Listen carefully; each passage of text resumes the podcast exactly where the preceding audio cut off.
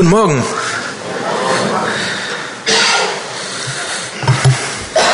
Ich habe ein neues Spielzeug. Muss auch damit auch klarkommen. Hier für meine Notizen. Ja, schön, dass ihr da seid heute Morgen. Schön, dass wir auch Gottesdienst feiern können heute Morgen. Es ist immer schön, in Gottes Gegenwart zu sein. Und auch unter sein Volk. Wir sind ja in den nächsten paar Wochen in Isaiah, Jesaja, Kapitel 9. Vers 5 und 6. Und ihr könnt da sehen, was unser Thema heute ist. Unser, dieser schöne Banner da ist beleuchtet, Ratgeber, wunderbarer Ratgeber, ist unser Thema heute Morgen.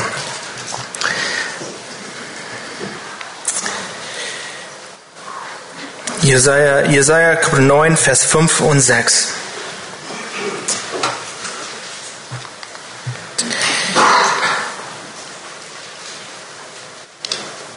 haben wir den uh, Slide, den PowerPoint. Ich lese den Text. Denn ein Kind ist uns geboren, ein Sohn ist uns gegeben, und die Herrschaft ruht auf seiner Schulter, und man nennt seinen Namen wunderbarer Ratgeber, starker Gott, ewig Vater, Friedefürst. Die Mehrung der Herrschaft und der Friede werden keine Ende haben auf dem Thron Davids und über seinem Königreich, dass er es gründe und festige mit Recht und Gerechtigkeit von nun an bis in Ewigkeit. Der Eifer des Herrn, der Herrscharen, wird diese tun. Jesus, wir kommen zu dir heute Morgen mit offenen Händen. Wir danken dir, dass wir wir bitten dich, dass wir dich klarer heute Morgen sehen werden. In deiner Schönheit. In, all, in wer du bist. Ja, wir bitten dich, Heiliger Geist, dass du uns Jesus offenbarst heute Morgen. Herr, wir brauchen dich. Segne du diese Zeit. In deinem Namen. Amen. Was bringt dich zum Staunen? Ist ein schneebedecktes Feld, ist ein Sonnenuntergang. Als wir in Arizona gelebt haben, könnte man da in der Wüste das Sterne echt gut sehen. Gab es weniger Lichtschmutz von großen Städten und die Luft war auch klar. Man konnte die ganze Galaxien und, und Milchstraße sehen. Es war wunderschön. Das brachte man zum Staunen.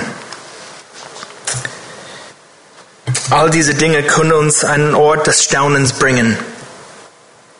Weihnachten ist eine Zeit, die uns zum Staunen bringen kann und auch soll. Weihnachten ist eine wunderbare Zeit. In Amerika ist Weihnachten für die meisten Familien der Morgen des 25. In meiner Familie hatten wir einen Weihnachtsbaum, um den eine Made in West Germany Eisenbahn gefahren ist. Das musste sein. Wenn wir als Kinder aufwachten, liefen wir zum Baum und sahen uns die Geschenke an, die unter dem Baum lagen. Und ich stand immer da und staunte über den Anblick und seine Schönheit. Wir erwarten, dass wir an Weihnachten staunen werden. Und das ist meine Hoffnung für uns als Gemeinde mein Gebet für die nächsten vier Wochen unserer Adventszeit. Dass wir durch die Weihnachtsgeschichte und ihre verschiedenen Facetten wieder zum Staunen gebraucht werden. Zum Staunen über Gott, zum Staunen über seinen Sohn, zum Staunen über die Liebe, die Gott zu uns hat weil er seinen Sohn gesandt hat. Deshalb wollen wir jeden Sonntag in dieser Adventszeit vor und auch an Heiligabend auf Jesus schauen. Heute Morgen als wunderbarer Ratgeber, nächste Woche als starker Gott, dann ewig Vater und am Heiligabend als Friedefürst. Die Adventszeit ist eine Zeit des Wartens. Wir warten auf das Wunder von Weihnachten. Wir betrachten oft, dass das Wunder von Weihnachten das Licht, die Geschenke, die lustige Weihnachtsmärkte sind. Aber sie sind vergänglich. Irgendwann da vom alten Grundschule wird aufgeräumt und wird weg. Durch all das, was unsere Kultur aus Weihnachten gemacht hat, vergessen wir oft den wahren Grund dafür. Es scheint so, als ob wir eher die Traditionen um diese Fest anbeten als Jesus selbst. Wir glauben, dass im Geschenk, in den Lichtern, im Kaufen und Verkaufen das Wunder von Weihnachten zu finden ist. Aber das Wunder ist nicht etwas, das wir kaufen oder verkaufen können. Wie viele Spielzeuge sind schon kaputt am 26. Das Wunder ist laut der Bibel eine Person, Jesus. Wir warten auf diese Person, das echte Wunder von Weihnachten. Und Jesus ist das Wunder von Weihnachten. Was macht Jesus zum Wunderbaren? Erstens, ich finde es interessant, was Gottes Wort über Jesus sagte, wie normal er war. Jesaja Kapitel 53, Vers 2 heißt es, er wuchs vor, auf vor ihm wie ein Sch Schüssling, wie Würze spross aus dürren Erdreich. Er hatte keine Gestalt und keine Pracht. Wir sahen ihm, aber sein Anblick gefiel uns nicht. Jesus sah nicht etwas Besonderes aus. Er war nicht besonders gut aussehend. Er war nicht so groß wie Saul oder so, wie, so stark wie Samson. Er sah aus wie ein normaler Mann aus seinem Teil der Welt. Es gab nicht irdisches, nicht fleischliches, das uns zu Jesus hingezogen hätte. Das ist ein großer Trost für mich. Denn ich könnte aus Gründen zu ihm kommen, die keine guten Gründe sind. Wie Samuel mit Davids Brüdern neigen wir als Menschen zu sehr dazu auf, das Äußerlich zu schauen. Wir legen schon Wert darauf, wie jemanden aussieht oder wie schön er oder sie reden kann. Aber weil es nichts Irdisches gab, wozu ich mich hätte hingezogen fühlen, können wir zum richtigen Grund zu ihm kommen. Ich sehe ihn als den Wunderbaren aus den richtigen Gründen und nicht aus den falschen Gründen. Warum aber ist Jesus der Wunderbare? Nächste.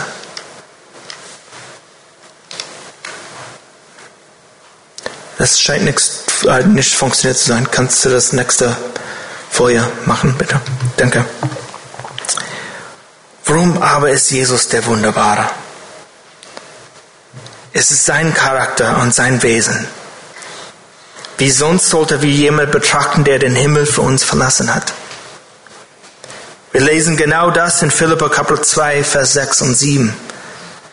Der, als er in der Gestalt Gottes war, es nicht wie einen Raub festhielt, Gott gleich zu sein, sondern er entäußerte sich selbst, nahm die Gestalt eines Knechtes an und wurde wie die Menschen der, der in der Gestalt Gottes war, Jesus, der Gott ist, verließ die Herrlichkeit des Himmels, verließ die Vollkommenheit und vollkommene Schönheit, um auf die Erde zu kommen, um Fleisch anzunehmen. Jesus war ganz Mensch.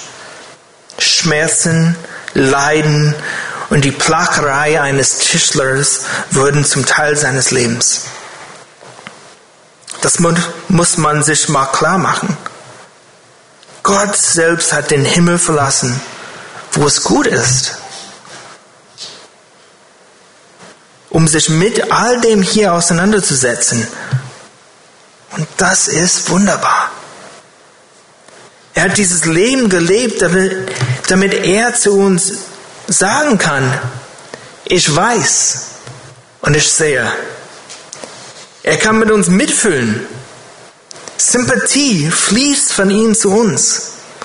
Kein fake, unechte Sympathie, aber echte, verständnisvolle Sympathie. Es hat die gleichen Gedanken und Gefühle gehabt wie du in deinem Alltag, in deinen Kämpfen und auch Schwächen. Genau dies beschreibt der Autor des Hebräerbriefs in Hebräer Kapitel 4, Vers 15 und 16. Denn wir haben nicht einen hohen Priester, der kein Mitleid haben könnte mit unseren Schwachheiten, sondern einen, der in allem versucht worden ist, in ähnlicher Weise wie wir, doch ohne Sünde. Was macht ein hoher Priester? Er steht anstelle des Menschen vor Gott. Er brachte die Bedürfnisse des Volkes vor Gott. Er identifiziert sich mit den Menschen, weil er ein Mensch war. Jesus, der sowohl Gott als auch Mensch war, wie wir in diesem Lied gesungen haben. Jesus, der identifiziert sich vollkommen mit uns und repräsentiert uns vor dem Vater. Indem er auf diese Erde kam, überbrückte er die Kluft zwischen Ewigkeit und Erde. Und das, es handelt sich nicht um einen einmaligen Dienst Jesu, sondern um den ständigen Dienst Jesus an seinem Volk. Er steht weiterhin zwischen Gott und uns und legt Fürsprecher für uns ein. Wir verstehen das Wirken Jesu nur, weil er ein Kind, ein Kind ist uns geboren, ein Sohn ist uns gegeben. Es ist ihr Lehrer zu glauben, dass Jesus nicht vollkommener Mensch war. Er musste vollkommener Mensch und Gott sein. Sonst wäre es eher nicht der Wunderbare, wie wir hier im Text lesen. Er hätte nicht unser perfekter hoher Priest werden können, der dieses Leben genau kennt, der Verständnis und Gnade für uns hat. Jesus ist der Wunderbare, weil er Mensch geworden ist. Aber das ist nur eine Facette.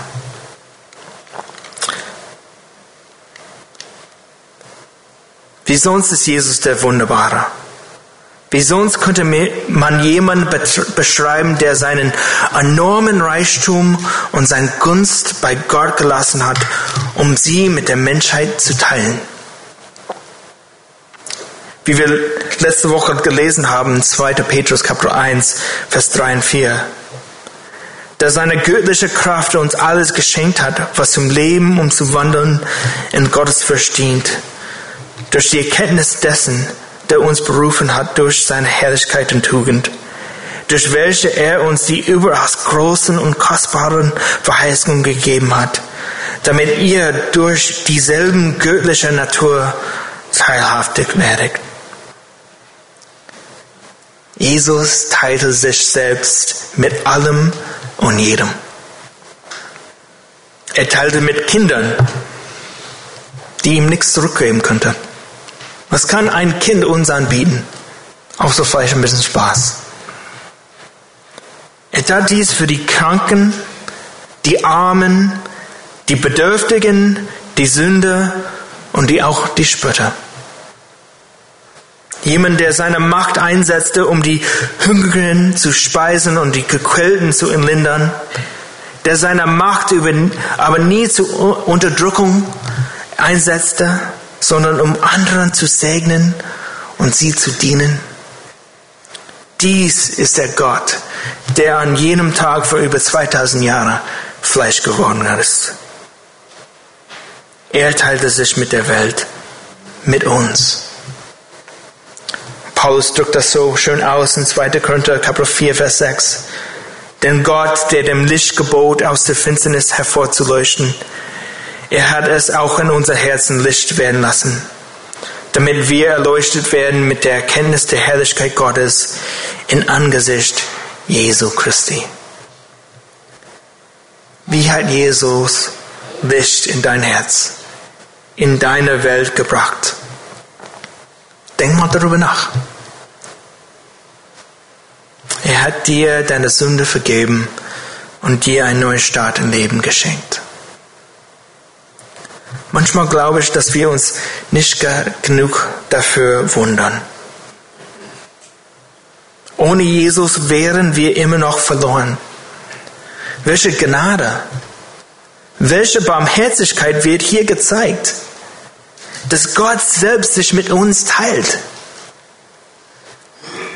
Und die herrliche Tatsache ist, dass wir dieses Licht, diesen Reichtum nicht behalten, sondern weitergeben müssen. Wir sind aufgerufen, ihn durch unsere Liebe zueinander zu bezeugen. Wir sind aufgerufen, ihn durch das Teilen des Evangeliums mit den Menschen um uns herum weiterzugeben.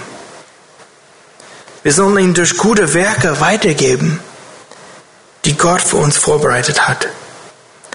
Wir sind aufgerufen, unser Wissen nicht festzuhalten, sondern es frei und mit dienendem Herzen weiterzugeben. Jesus ist der Wunderbare, der uns sich an uns geschenkt hat und weiter schenken, verschenken lässt. Jesus, der Wunderbare. Wie sonst könnte man jemanden betrachten, der die ganze Sünde, das Böse, die Brutalität und die Hässlichkeit der Welt auf sich genommen hat um ihre Macht über, über die Welt zu zerstören. Du fragst dich, ist das wirklich notwendig, Andrew? Sind wir so schlecht? Sind wir moralisch und geistig so bankrott, dass Gott seinem Sohn als Baby schicken musste, damit er für unsere Sünde sterben könnte? Komm schon, Andrew, das ist ein bisschen übertrieben. Wir sind eigentlich gut. Hast du die Nachrichten gesehen? Es gibt Kriege. Es gibt böse Mächte in dieser Welt. Aber du sagst, es war schlimmer damals. Nein, nichts hat sich geändert. Wir müssen nur unsere Geschichtsbücher lesen oder unsere Bibeln, um das zu wissen. Jesaja schrieb 800 Jahre vor Christus. Wie sah seine Zeit aus? Wir lesen in Jesaja Kapitel 5, Vers 11. Wehe denen, die sich früh am Morgen aufwachen, um beruhigenden Getränken nachzujagen und die am Abend lange aufbleiben, bis sie den, der Wein erhitzt. Sithe und Hafer, Pauke, Flöte und Wein gehören zu ihrem Gelager, aber auf das Tun des Herrn schauen sie nicht und das Werk seiner Hände sehen sie nicht. Hört sich wie viele Samstagabend an für viele Leute. Die Welt war damals wie heute nicht nur durch Alkohol korrupt, sondern auch sexuell verdorben. Jesaja Kapitel 3, Vers 16. Hochmütig sind die, die Frauen von Jerusalem. Sie recken stolz den Kopf in die Höhe und werfen den Männern aufreizende Blicke zu. Sie gehen mit tanzenden Schritten, damit ihre Fußkettchen klären. Ich finde es interessant, wenn Leute sagen, die Bibel ist nicht mehr relevant. Spricht nicht mehr zu unserer Zeit. Sie haben die Bibel offensichtlich nie gelesen. Was Jesaja hier beschreibt, ist genau das, wie Menschen heutzutage auch sind. Wie die Menschheit immer war und bleiben wird außer Gott. Inmitten dieser Dunkelheit, dieser Weltlichkeit tritt ein großes Licht hervor. In und für diese moralische Korruption ist Jesus gekommen. Er kam, damit das Licht in die Finsternis scheint. Damit der Mensch, der die Finsternis dem Licht vorzieht, aus der Finsternis ins Licht gerufen wird. Wie Jesus sagte, ich bin das Licht der Welt. Jesaja beschreibt genau wie, wofür Jesus gestorben ist in Jesaja Kapitel 53, Vers 5. Wenn er sagt, doch Er würde um unsere Übertretungen willen durchbohrt, wegen unserer Missetaten zerschlagen. Die Strafe lag auf ihn, damit wir Friede hätten. Und durch seine Wunder sind wir geheilt worden. Jesus ist gekommen, stellvertretend für unsere Sünder zu sterben. Wir leben in einer gefallenen Welt. Aber diese gefallene Welt muss nicht das letzte Wort über uns haben. Es gibt geistliche Heilung in Jesus. Er kommt. Der König kommt. Hosiana, Erlöser, kommt. Wir werden Krankheiten, Leid hier auf der Erde haben. Aber das muss nicht das letzte Wort über unser Leben haben. Wie 1. Korinther Kapitel 15 beschreibt. Tod, wo ist dein Stachel? Totenreich, wo ist dein Sieg? Der Stachel des Todes aber ist die Sünde. Die Kraft der Sünde aber ist das Gesetz. Gott aber sei Dank, der uns den Sieg gibt durch unseren Herrn Jesus Christus. In Gottes Augen ist die Welt nicht nach Rasse, Geschlecht, Alter oder Reichtum geteilt.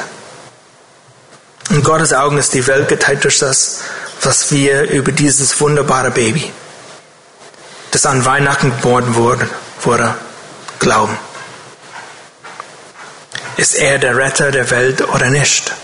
Ist die Frage. Ist er für deine Sünde gestorben? Oder hältst du immer noch an deinen Sünden fest und glaubst, dass deine Güte die Heiligkeit Gottes befriedigen wird? Jesus ist wunderbar. Lass ihm das auch für dich sein. Für den Gläubiger, der Sieg Jesu ist unser Sieg. Wir werden eines Tages vor den Toten aufgeweckt werden, so wie er von den Toten auferweckt wurde. Und wir werden bei ihm sein. Unsere Zukunft ist sicher, denn Jesus ist der Wunderbare. Jesus ist der Wunderbare, weil er den Himmel für uns verlassen hat. Er ist der Wunderbare, weil er sein Reichtum an die Menschheit ausgeteilt hat. Er ist der Wunderbare, weil er das Leben gelebt hat, was wir nicht leben können, so dass wir in Ewigkeit mit ihm sein werden. Er ist aber auch unser wunderbarer Ratgeber. Er ist da für uns jetzt. Er ist Emmanuel, Gott mit uns. Und er möchte ein wunderbarer Ratgeber für uns sein. Was ist ein Rat?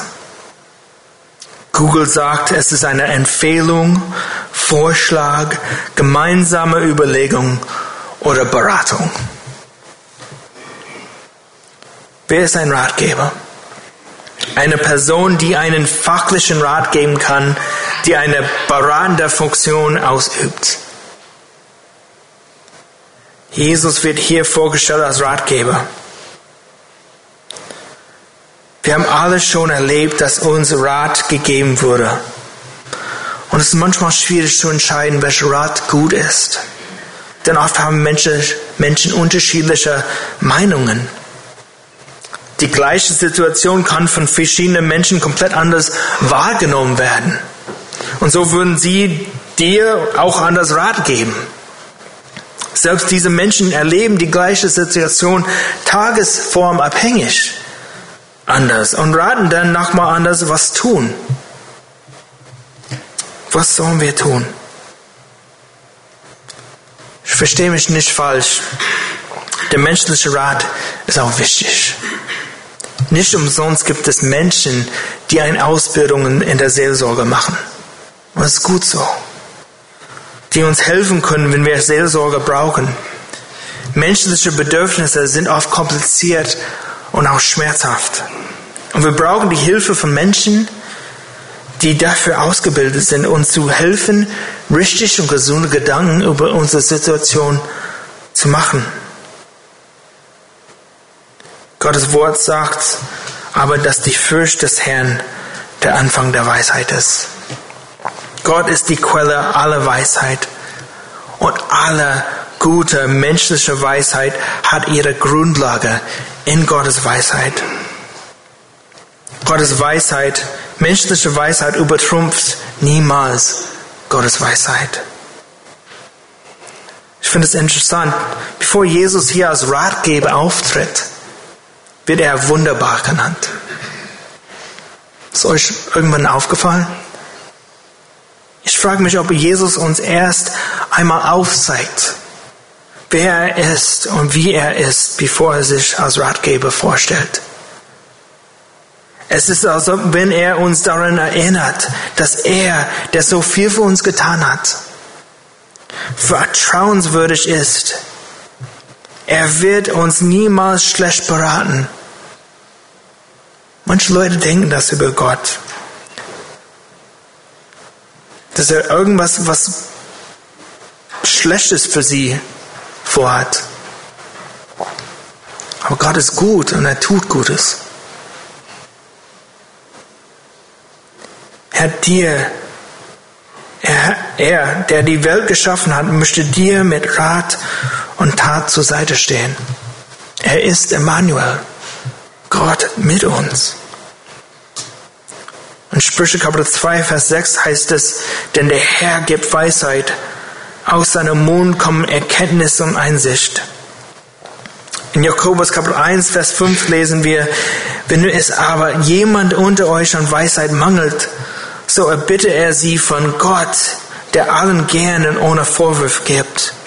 So wird sie ihm gegeben werden. Und Psalm 46, Vers 2. Gott ist unser Zuflucht und Stärker, ein Helfer, bewährt in Nöten. Das ist unser Gott. Das ist unser Emmanuel. Das ist unser wunderbarer Ratgeber. Und Jesus ist unser wunderbarer Ratgeber. Er gibt Weisheit, Erkenntnis, Einsicht und diese gibt er gerne. Glaubst du das? Er ist ein Helfer in Nöten. Er ist zuverlässig. Er ist persönlich. Er kümmert sich gern. Wo suchst du Hilfe? Auf Platz drei der Bücherverkaufsliste stehen Ratgeberbücher. Wie oft gehe ich auf YouTube zu gucken, wie kann man das machen? Ich brauche Rat. Nicht schlecht, wenn irgendwelche Rohr kaputt ist oder irgendwas nicht funktioniert bei uns zu Hause. YouTube ist da. Ich bin dankbar dafür. Meine Frau auch.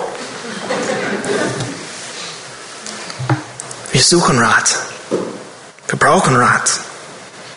All das ist okay. Aber wenn es um geistliche Dinge geht, wenn es wirklich um Fragen unseres Lebens geht, wo gehen wir hin? Holen wir ein Buch? Gehen wir auf YouTube? Oder gehen wir auf die Knien zu unserem wunderbaren Ratgeber und ihm fragen, hilf mir. Was ist dein Rat? Wissen wir, was wir in und an Jesus haben? Haben wir das Ausmaß von dem verstanden, was er für uns getan hat? Okay, ich glaube, das werden wir nie komplett begreifen, diese Seite von der Ewigkeit. Aber haben wir es gut genug verstanden, dass wir wissen, was wir an ihm haben? dass er uns tatsächlich ein wunderbarer Ratgeber ist. Er wird nicht umsonst unser wunderbarer Ratgeber genannt. Ich möchte euch mal ein paar der Namen nennen, die Jesus auch in der Bibel trägt. Und die uns aufzeigen, wer er ist, wie wunderbar er ist und was er kann Vielleicht ist es auch eine Ermutigung für dich, Jesus ganz neu in die Herausforderung deines Lebens hineinzubeziehen. Wir beten auch gerne nach dem Gottesdienst mit dir. Okay, hier ist die Liste, hör gut zu. Jesus wird Herr genannt. Der Herr der Herrscher, der Herr unserer Gerechtigkeit, Gott, der mächtige Gott, der ewige Gott, Gott, der in Ewigkeit gesegnet ist, Gott, der sich im Fleisch offenbart hat, Emmanuel, Gott mit uns, der große Gott und Erlöser, der Höchste, der Sohn Gottes, sein eingeborener Sohn, der Allmächtige, der Schöpfer aller Dinge, der Erhalter aller Dinge, Alpha und Omega, der Urheber und Vollender unseres Glaubens, das Leben, das ewige Leben, das Wort Gottes, das fleischgewordene Wort, das Bild des unsichtbaren Gottes, der Glanz der Herrlichkeit des Vaters, das ausdrückliche Abbild der Person Gottes, die Weisheit Gottes, der Engel der Gegenwart des Herrn, die Wurzel und Nachkommen Davids, der gerechte Zweig. Der Weinstock, das Brot des Lebens, die Blume zu Saron, das Lamm Gottes, das Lamm ohne Machel, das Lamm in der Mitte des Thrones, der Bräutigam, der gute Hirte, der große Hirte, der Fels, der große hohe Priester, der Mittler, die Versöhnung, das Opfer, das Haupteckstein, der Erbauer, der Retter der Welt, das Licht, der Messias, der Hauptmann unserer Erlösung, der Löwe des Stammes Judah, König der Könige, Herr der Herren, Fürst des Friedens, die Auferstehung, die Wahrheit, der Weg, der gerechte Richter, der wunderbare Ratgeber. Der Name Jesus ist wunderbar. Und sein Name soll wunderbar genannt werden. Der Name Jesus ist wunderbar wegen seinen vielen Bedeutungen in damit auch verbundener Liebe für uns. Wir haben heute Morgen unser wunderbarer Ratgeber untersucht. Wir wurden daran erinnert, dass dieser wunderbare Ratgeber eine Person ist. Wir wurden an seinen Charakter erinnert, an seine Herrlichkeit und seine Demut, an seinen Teilen, an seine Fürsorge und seinen Rat in unserem Leben. Weihnachten bringt uns einen Ort des Staunens. Aber es ist kein echtes Staunen, wenn Jesus nicht mit im Mittelpunkt unserer Weihnachtsfeste steht. Die Feste, die Geschenke, das wunderbare Essen und die Traditionen, die wir in dieser Zeit des Jahres feiern, sind nur dazu da, uns an einen Ort der Anbetung zu führen. Sie sind nur dazu da, dass wir zu ihm kommen und ihm anbeten. Erst dann können wir wirklich über Weihnachten staunen. Uns an Weihnachten erfreuen und Weihnachten auch ausleben. Das ist der Aufruf in diesem Morgen. Komm, lass uns anbeten, wie wir gesungen haben. Lass uns in dieser Zeit den kommenden König anbeten und auch verehren. Lass uns beten. Danke, Jesus, dass du der wunderbare, der wunderbare Ratgeber bist. Das bist du und du allein. Und du bist gekommen Du bist Emmanuel, Gott mit uns. Herr, wir danken dir dafür, dass du Gott mit uns bist, dass du hier bist, dass du wohnst in dein Volk. Herr, wir bitten dich, dass in dieser Woche, dass wir das neu erfahren, dass du Emmanuel, Gott mit uns bist. Herr, erquicke du unser Herzen zu deinem Geist, zu deinen Gedanken, zu wem du bist, Jesus. In deinem Namen. Amen.